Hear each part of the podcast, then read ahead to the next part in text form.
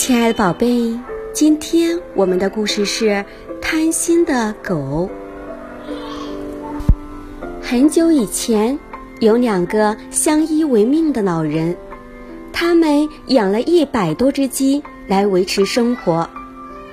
老两口每天早上给鸡喂食，天刚亮就提着鸡蛋进城，晚上要很晚才能回来。一天，老两口发现鸡被小偷偷走了，于是老头儿去邻居那儿要了一条狗。别说，这招还真灵。从此以后，鸡再也没有丢过了。不能亏待工程，再说没有鼓励哪有进步呢？老两口深知这个道理，所以有时候会给狗一只鸡吃，解解馋。可这不是一条好狗，它贪得无厌。有一天，趁主人不在。它便跑到鸡窝去偷吃鸡，很快就解决了一只，真好吃。狗发自内心的赞美了一句，接着它又吃了一只，一边吃一边自我安慰：“没关系，我功劳这么大，吃几只鸡没关系。再说少了几只，主人也不会发现的。”老两口回来后。一点儿也没有发现狗的异常。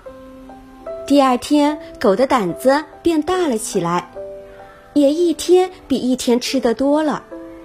老两口发现鸡明显少了，但就是没有怀疑到狗身上。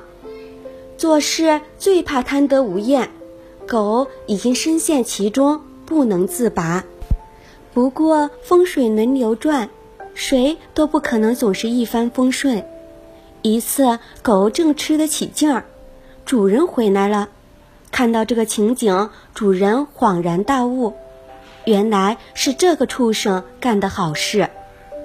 老头子拿起木棍，把狗赶走了。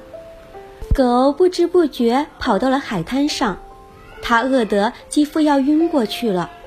忽然，一个圆圆的东西映入狗的眼中，它以为是鸡蛋。三步并作两步的跑了过去，张开大嘴一口吞了下去。不久，他感到肚子痛，难受极了。这时，狗才注意到自己吃的是海螺，便自言自语道：“我真活该，饿得眼花，连海螺也吃进肚子了。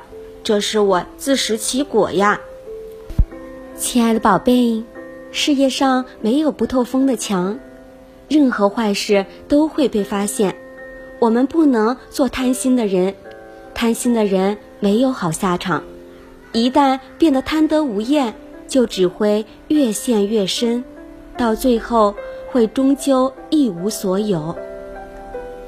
亲爱的宝贝，晚安，好梦。